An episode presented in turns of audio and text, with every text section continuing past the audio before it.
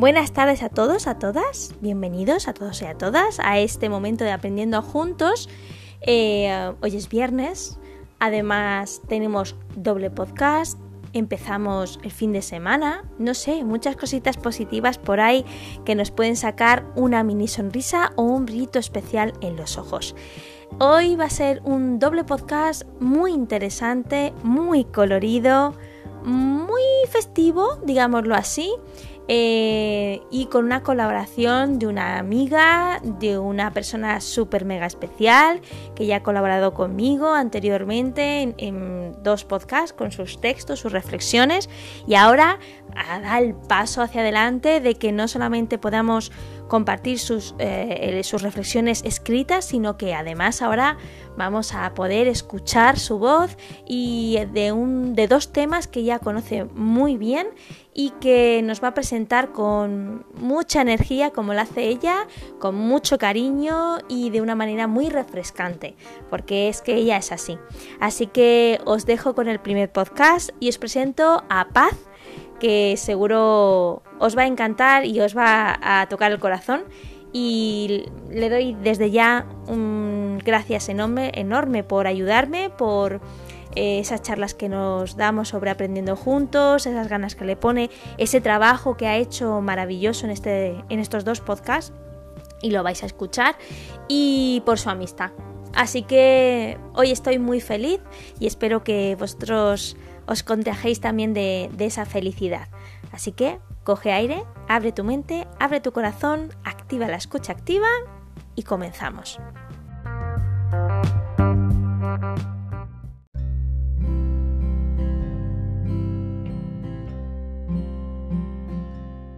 Buenas tardes, ¿qué tal? Yo soy Paz Díaz del Cañizo, yo soy paisajista eh, y trabajo aquí en la provincia de Málaga y estoy aquí para hablaros de un tema muy relacionado con mi profesión y muy conectado con el podcast de la semana pasada sobre paisajismo.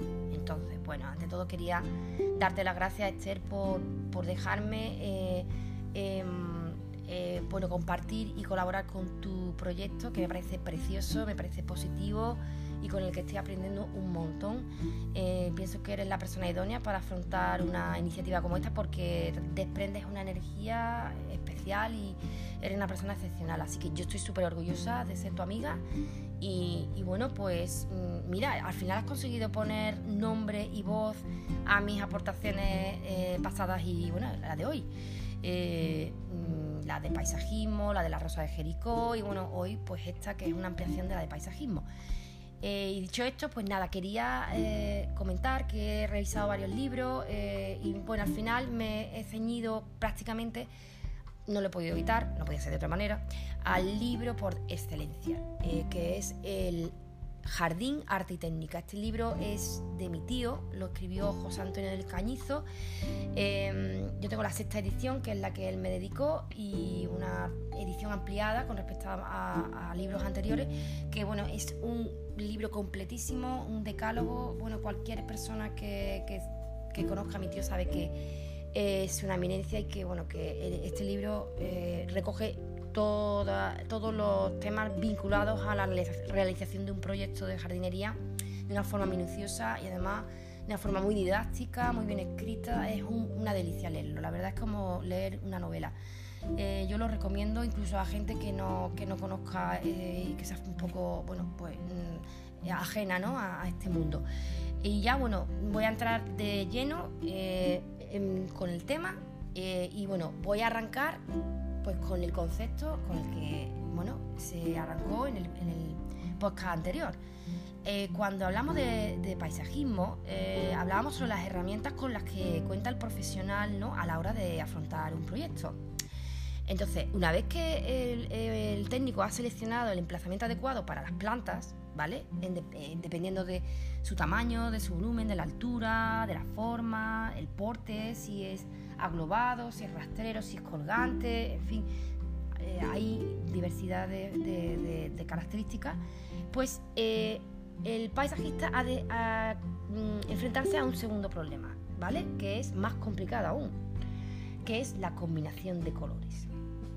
¿Vale? Bueno, yo no sé si es más complicado, la verdad es que todo es complicado en esto, pero el el de los colores tiene su complejidad bastante importante. Y ese es el tema del que vamos a hablar. Vamos a centrarnos en el color en el jardín. Eh, y yo planteo una actividad, una, eh, en fin, es una especie de juego. Eh, como además le encantan a Esther, pues yo, mira, me siento mm, cómoda y lo voy a plantear. Yo propongo que cojáis un papel y una herramienta de dibujo y os sentáis, bueno, tranquilamente en vuestra casa y pintar, para pintar el eh, os propongo que pintéis el jardín ideal o vuestro jardín ideal, ¿cómo sería? Entonces eh, yo eh, digo, es que la verdad es que sería difícil, ¿no? yo yo la, reflexión que hago es que sería difícil no terminar pintando algo de color, ¿no? En el jardín, ¿no? Ah, hombre, la mayoría de usaremos un fondo de, color verde porque la planta final es el, el color verde es como el telón de fondo pero es difícil imaginarse un jardín en blanco y negro o sin color. En definitiva, eh, que el paisajista cuando está creando un jardín es como si estuviera pintando un cuadro, en realidad, ¿vale? Y quiero destacar una curiosidad que a mí me llama mucha atención, que, la, que viene en el libro de mi tío, es que dice que el ojo humano está capacitado para percibir unos 9 millones de colores. Eso es increíble. Eh, y claro, cuando nosotros decimos, por ejemplo, que esta flor es de color lila, morada, violeta, purpúrea, tampoco hay muchas variantes. Eh, es que el lenguaje se nos queda corto. Es decir, que el ojo humano va más allá que el lenguaje. Porque nosotros con lila, morado, eh, púrpura, violecio, lo que, lo que hacemos son meras aproximaciones de un concepto, un color, que además encima ese color va a ir cambiando a medida que vaya transcurriendo el día pues porque van cambiando las horas, eh, eh, los rayos de sol van incidiendo de una distinta manera, a lo mejor viene una nube, mm, se pone nublado y cambia la percepción del color, cambia totalmente. Entonces, eh, voy a hacer una, reflexión con respecto a un cuadro, viene un, pasaje en el libro de mi tío que me pareció muy, muy atractivo, sobre un cuadro mm, famoso post-impresionista. Y dice así, los pintores sienten todo esto con mucha sensibilidad, a flor de piel. Un apasionado de los fuertes y expresivos contrastes de color, Vincent van Gogh escribió en una de las innumerables cartas dirigidas a su hermano menor Theo esta frase relativa a su cuadro, cuadro perdón, El café por la noche. Y dice, he querido expresar con el rojo y el verde las terribles pasiones humanas. Y Emil Nolde, que es un seguidor de la obra de Van Gogh, eh, más bien en el impresionismo, decía que cada color posee su propia alma, que me deleita, me repugna o me estimula. ¿Esto qué significa? Pues que no hay reglas, no hay una regla fija por la cual eh, haya mm, una eh, forma de elegir o combinar los colores cuando vamos a comprar ropa o elegir unas cortinas para el salón, pues procuramos eh, combinar los colores de una forma agradable a la vista. Eh, si tú eres más atrevido, pues puede ser de una forma más llamativa. Si eres más conservador, pues más discreta. Pero lo haces de forma intuitiva. Eh, porque, bueno, por lo que en definitiva es algo subjetivo porque es una cuestión de estética. Entonces, bueno, eh, la psicología y el simbolismo del color pues depende de factores humanos, pues, como la cultura, la época, la edad, las clases sociales, los gustos, las modas, en fin, eh, muchos factores que son subjetivos y relativos.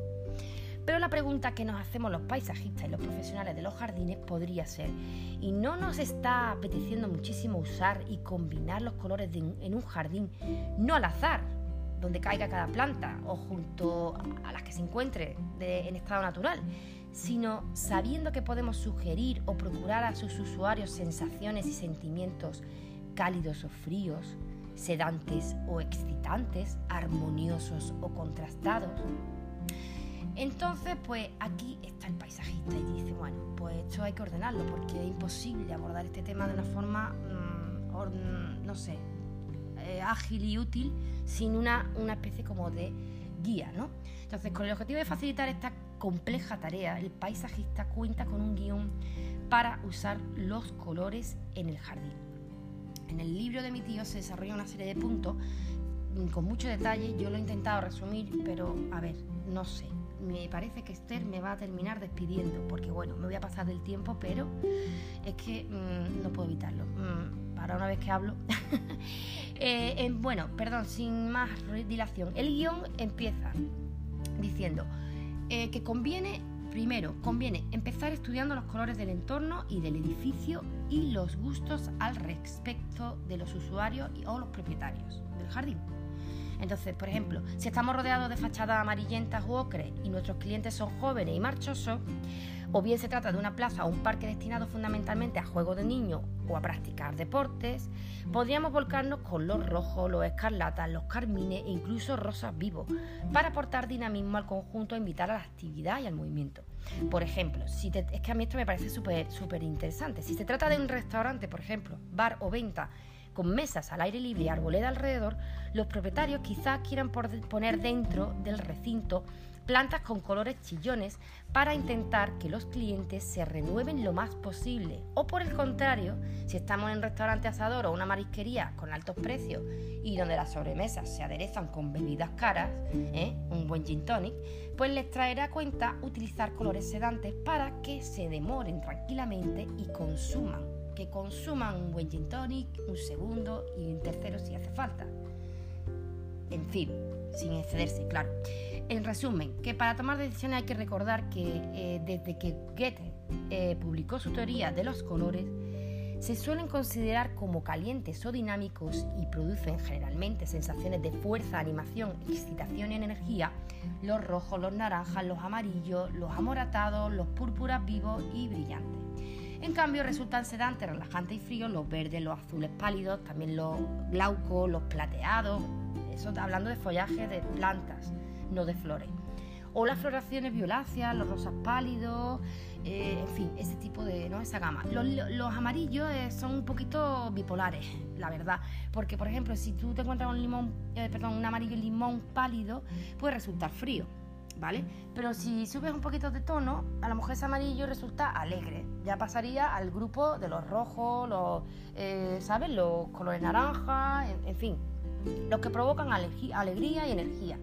Pero si tú pones ahora y le das un, puntito más de intensidad al amarillo, pues a lo mejor lo que genera es un color ya tan intenso que incluso genera rechazo, ¿no? Y que te invita a la violencia. Entonces, bueno, estas son cosas que hay que tener en cuenta para el diseño, ¿vale? Entonces, ese es el primer punto, ¿vale? El primer punto de la guía, ¿vale? Que hay que estudiar los colores del entorno y los gustos de nuestros usuarios. El segundo punto, lo segundo que debemos tener en cuenta es la extensión del parque o el jardín. Analizando la obra de John Brooks, que es una autoridad mundial en jardinería y un autor de excelentes libros, muy recomendable, os lo recomiendo, llegamos a la conclusión de que el tamaño del jardín influye en la elección del color. En lugares pequeños y cerrados, la gama cromática ha de relacionarse con la casa y su interior o bien para imitarlos en armonía o bien para buscar el contraste. En espacio más amplio, la relación de jardín con la casa termina en la estancia intermedia entre ambos, es decir, la terraza. Un color vivo y llamativo situado a la, distancia acorta el espacio, pero si se quiere dar profundidad o sensación de lejanía, se han de utilizar gamas de colores azules o malvas. Tercer punto, y ahora hay que centrarse eh, en los centros de atención, es decir, CAF decía que es también un interiorista, creo, muy famoso, eh, o no es tan famoso, la verdad es que no lo sé si es famoso o no, pero Kaff decía que los mayores brillos y los colores más activos y cálidos, como los amarillos, rojos y naranjas, se deben ubicar junto a los principales focos de interés si se quiere ayudar al rojo a cumplir su función y a fijar la atención. Por ejemplo, podemos destacar una bonita estatua o un cenador o una puerta de acceso con dos árboles cónicos simétricos de follaje rojizo, dorado o matizado. En cambio, este autor recomendaba situar los brillos más débiles, los colores más fríos, como el verde oscuro o el azul verdoso, en la periferia del campo visual predominante, pues para generar ese, bueno, ese halo, ¿no? Ese ambiente. Cuarto punto de mi guion. Hay que elegir un modelo de tratamiento del color para que, eh, para, bueno, pues para, cualquier tipo de jardín. Eh, eh, si es pequeño o como si es grande o lo que sea. Entonces, sugerimos cinco estilos. Está el modelo verde, ¿Nos apetece un jardín poco colorido, basado en la sutil combinación de los verdes y si acaso con alguna pincelada de color en cada estación del año? ¿O preferimos, un modelo unicolor, que haya bastante presencia de un color dominante, uno solo, además de nuestro fondo de color verde, que ese siempre va a estar? A lo mejor queremos un modelo gamma. ¿Qué tal si predominan unos pocos colores pero dentro de una misma gama? También hay un modelo de contrastes. Este es para más atrevidos. Pues eso, ¿no sería mejor contrastar, eh, generar esos, eh, ¿no? esos como cambios, de repente un rojo con un verde, a lo, mejor un morado con un amarillo, en fin, esa, esa, esa, viveza y esa, ¿no? ese tipo de, combinación. O bueno, hay gente que le gusta mucho las paellitas, un modelo multicolor. Quizá nos apetece crear un jardín tipo arco iris. En ese caso, pues los colores eh, deberían estar racionalmente repartidos o mm, salpicados al azar como si del entorno natural se tratase, pero estos son jardines complicados, también os digo, los multicolor, para que quede bien y no quede precisamente como yo he dicho, como una paellita. Hay que saber hacer esas combinaciones de una forma magistral, si no queda un churro. Y bueno, el quinto punto de mi guion, pues son, eh, bueno, los contrastes. Eh, los contrastes son arriesgados, porque bueno, si sí, eh, deben aplicarse eh, según cómo, eh, según dónde y en qué situación y para quién.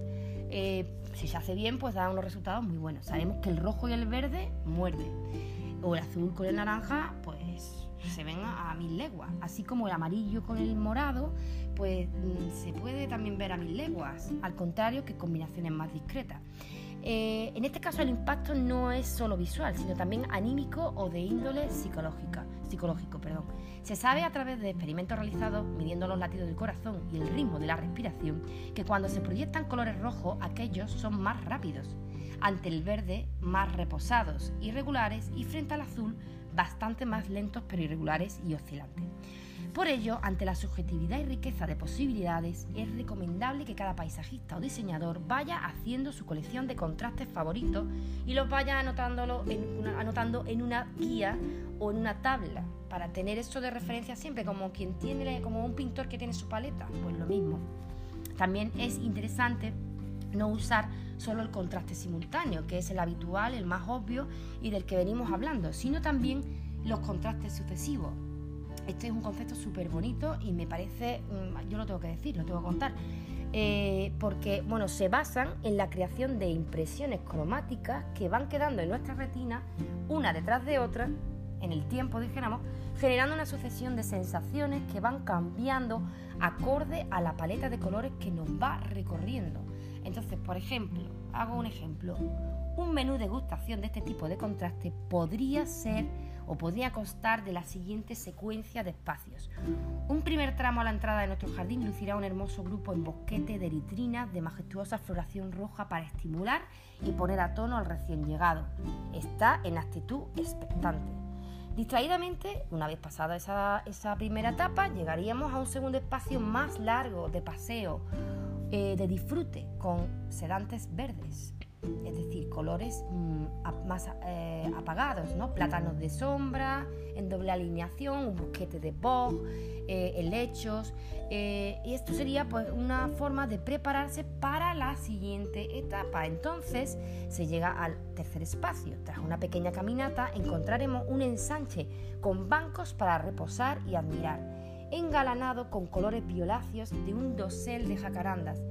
Unos pasos más y llegaremos a la última estancia en la que podemos realizar encuentros al aire libre, donde pues sería idóneo lucir una gama de amarillos, matizados y anaranjados, pues como un grupo de mimosas o unas pirostegias que son de color naranja adornando un cenador central. Estos últimos aportan una sensación más animada y estival, aunque no estemos en verano, e invita a las relaciones sociales, a las relaciones más festivas. Entre tramos y tramos, entre unos espacios y otros, podría haber transiciones que suavizan y neutralizan y enfrían los contrastes que pudieran parecer un poquito atrevidos o excesivos. Y se utilizarían colores blancos o marfileños con efectos sedante y refrescante. No veas el contraste, eh, este, el, sucesivo. Me parece espectacular. Lo que se puede hacer en un jardín, pues es vamos, inefable. Y bueno, me voy al sexto, al sexto punto de millón. hemos hablado de, los contrastes y ahora hablamos de no abusar de plantas especiales. En este caso, cuando tenemos entre manos ejemplares singulares que destacan por su porte escultural, porque tiene un follaje atractivo, de color plateado o moteado, porque sus troncos son retorcidos, milenarios, pues, pues, por ejemplo un olivo, un olivo centenario sería un ejemplar de este tipo. Eh, pues eh, no debemos ponerlo en cada esquina del jardín, la verdad, porque primero porque pierden entidad, pierden importancia, pierden esa singularidad y además encima pues pueden dar lugar a un jardín monótono o recargado. No es lo mismo un olivo ejemplar destacado en una plazoleta con, engalanado con unas plantas eh, cobertoras en la base que ver un olivar, ¿no? Al típico olivar que vemos en la campiña, que es un ejército de olivos, que también es muy bonito, la verdad, paisajísticamente tiene también su valor, pero resulta un poco monótono, pues a eso nos referimos, ¿no? Em, en sí, las plantas singulares eh, son singulares por sí mismas y deben destacar en solitario sobre el resto, para lo cual se le ha de reservar un rincón especial, una ubicación que mm, suponga un punto focal, eh, por ejemplo, después de un camino de acceso. Llegas a, tu casa y lo que te encuentras cuando accedes es al fondo, por ejemplo, un pedazo de ejemplar de, encina o de olivo o de palmera, eh, ejemplar roistonea, en fin, hay muchísimas opciones y para todos los gustos, claro. Eh, y bueno, pues eh, ya me voy al séptimo punto de mi guion, que es usar los colores para dibujar. Y no me refiero a los colores de rotuladores, lápices, no. En este punto el paisajista se debe parar un instante a valorar si le ha sacado todo el partido al color. Eh, y hace un zoom en el jardín y se dispone a mirar todos los rincones con un poquito más de detalle, ¿vale? Y pues se dispone a acentuar la belleza de determinados puntos de interés para reforzarlos, ¿no? ¿Qué utiliza? Las plantas de flor, el color, o no necesariamente de flor, pero plantas que mm, enmarquen, ¿no? Podemos pintar arriates con colores de plantas entrelazados unos con otros, generando una suerte de ondas de color. Contamos con el innegable atractivo de las plantas y sus floraciones para conseguir efectos y enmarcar elementos destacables, en definitiva, para dibujar algunas líneas del jardín. Un grupo de arbustos o tapizantes podrán crear un efecto muy llamativo acompañando a los sinuosos márgenes de un camino o reforzando con colorido el borde de un lago o adornando los postes y los alrededores de un cenador. Y ya el último punto de mi guion de color, eh, que debe tener un paisajista, que es planificar, este sí que tiene tarea, el calendario de floraciones. En este caso no solo debemos combinar los colores en términos absolutos, es decir, pongo una planta roja al lado de una planta amarilla, no, sino que además debemos contemplar además la... Eh, eh, la variación que, es que las plantas o las plantas sufren a lo largo de las estaciones del año. Es que esto es otra variable que se había quedado ahí rezagada.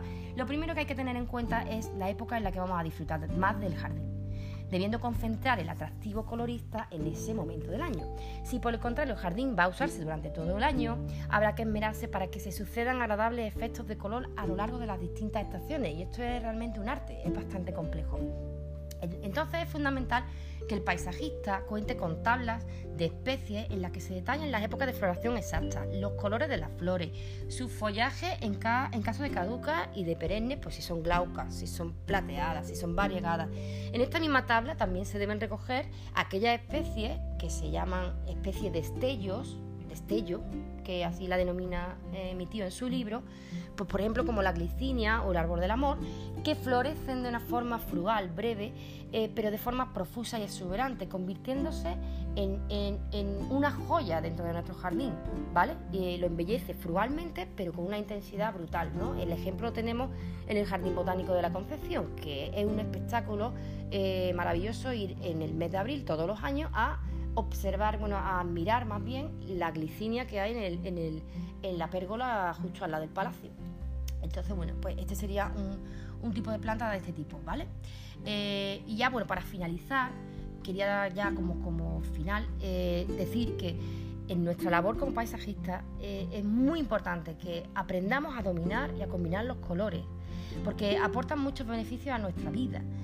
no es solo el objetivo estético, es también terapéutico, que no le hemos tratado aquí este tema, pero lo es, es terapéutico, o para potenciar las emociones que queremos generar en los usuarios.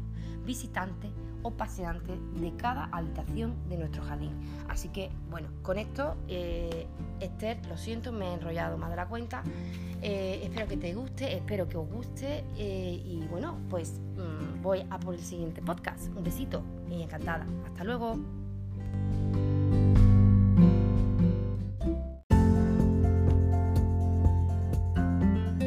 Muchísimas gracias, Paz. La verdad que ha sido un podcast súper mega interesante y la verdad que muy bien argumentado con reflexiones y toques eh, la verdad que muy curiosos y muy que despiertan también la, el gusanillo de investigar, de ver, de conocer, el aprendizaje en sí mismo. Así que muchísimas gracias por ello y me gustaría terminar este primer podcast con una frase de Johannes Itten que dice el color es vida, porque un mundo sin color se nos presenta como muerto. Los colores son las ideas primordiales, los hijos de la luz.